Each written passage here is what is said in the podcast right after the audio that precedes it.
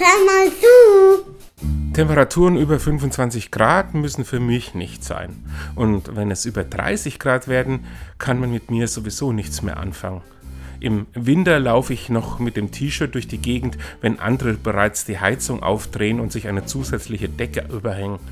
Es macht mir also gar nicht viel aus, wenn wir in Zukunft die Heizung herunterdrehen müssen, um vom russischen Gas unabhängig zu werden. Im Gegenteil, ich bin da eine Art Kriegsgewinnler.